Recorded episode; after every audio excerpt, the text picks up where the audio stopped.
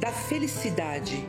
Quantas vezes a gente, em busca da aventura, procede tal e qual o avozinho infeliz.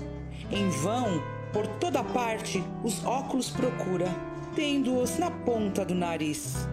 Da discrição.